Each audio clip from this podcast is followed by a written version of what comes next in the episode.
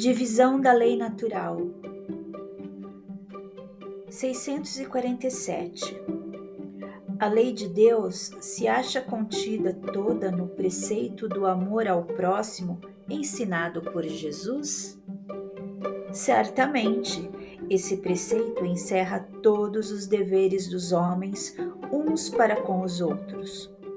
Cumpre, porém, se lhes mostre a aplicação que comporta, do contrário, deixarão de cumpri-lo, como o fazem presentemente.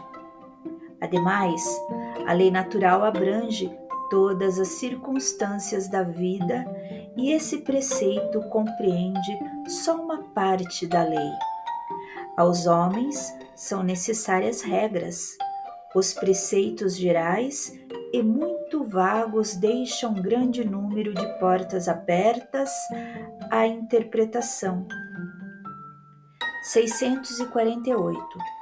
Que pensais da divisão da lei natural em dez partes, compreendendo as leis de adoração, trabalho, reprodução, conservação, destruição, sociedade, progresso, igualdade, liberdade e, por fim, a de justiça, amor e caridade?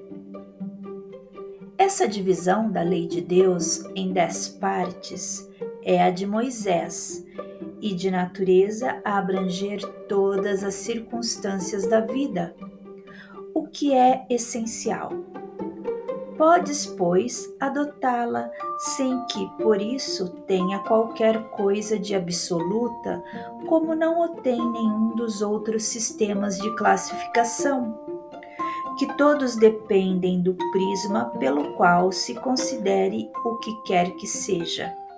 A última lei é a mais importante, por ser a que faculta ao homem adiantar-se mais na vida espiritual, visto que resume todas as outras.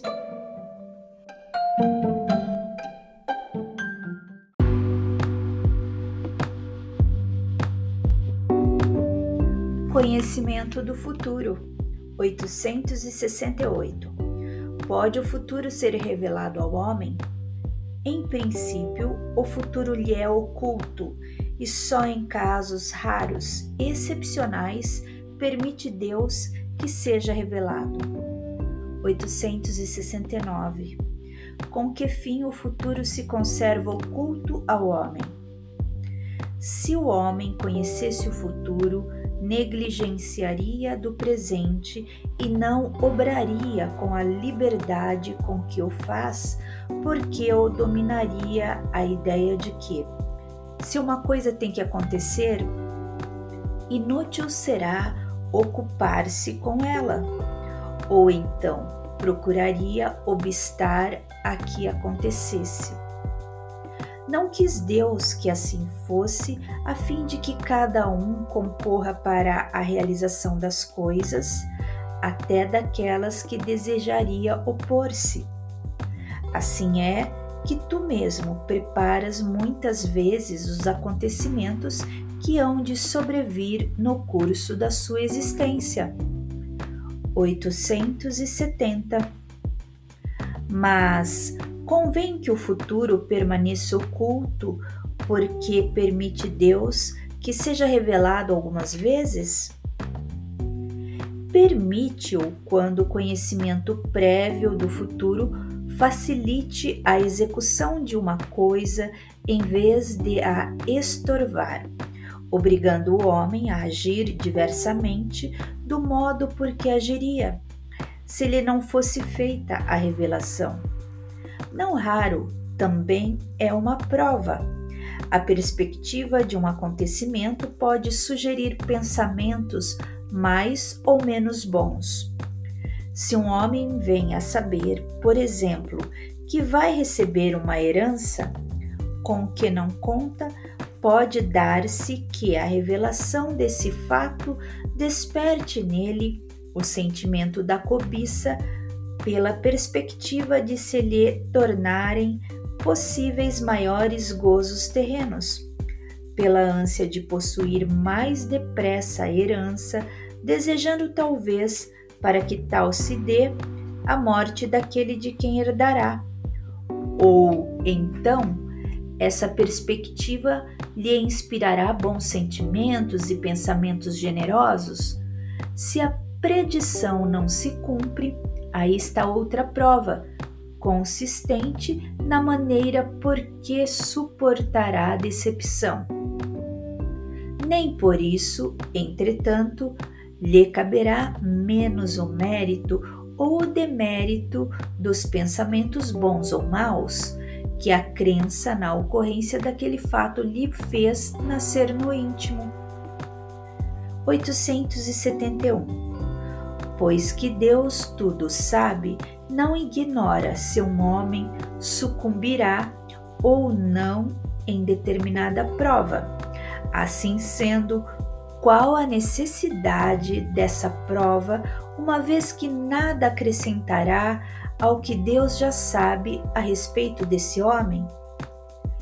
Isso equivale a perguntar por que não criou Deus o homem perfeito e acabado? Por que passa o homem pela infância antes de chegar à condição de adulto? A prova não tem por fim dar a Deus esclarecimento sobre o homem, pois que Deus sabe perfeitamente o que lhe vale. Mas dar ao homem toda a responsabilidade de sua ação, uma vez que tem a liberdade de fazer ou não fazer. Dotado da faculdade de escolher entre o bem e o mal, a prova tem por efeito pô-lo em luta com as tentações do mal e conferir-lhe todo o mérito da resistência. Ora, conquanto saiba de antemão se ele se sairá bem ou não, Deus não o pode, em sua justiça, punir nem recompensar por um ato ainda não praticado. Assim sucede entre os homens, por muito capaz que seja um estudante, por grande que seja a certeza que se tenha de que alcançará bom êxito, ninguém lhe confere grau algum sem exame, isto é, sem a prova. Do mesmo modo, o juiz não condena um acusado senão com fundamento, num ato consumado e não na previsão de que ele possa ou deva consumar o ato.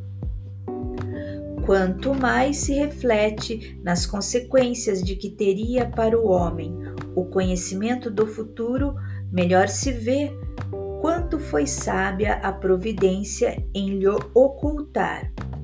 A certeza de um acontecimento venturoso o lançaria na inação a de um acontecimento infeliz o encheria de desânimo.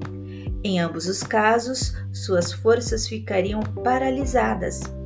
Daí o não lhe ser mostrado o futuro, senão como meta que lhe cumpre atingir por seus esforços, mas ignorando os trâmites por que terá de passar para alcançá-la o conhecimento de todos os incidentes da jornada lhe tolheria a iniciativa e o uso do livre-arbítrio.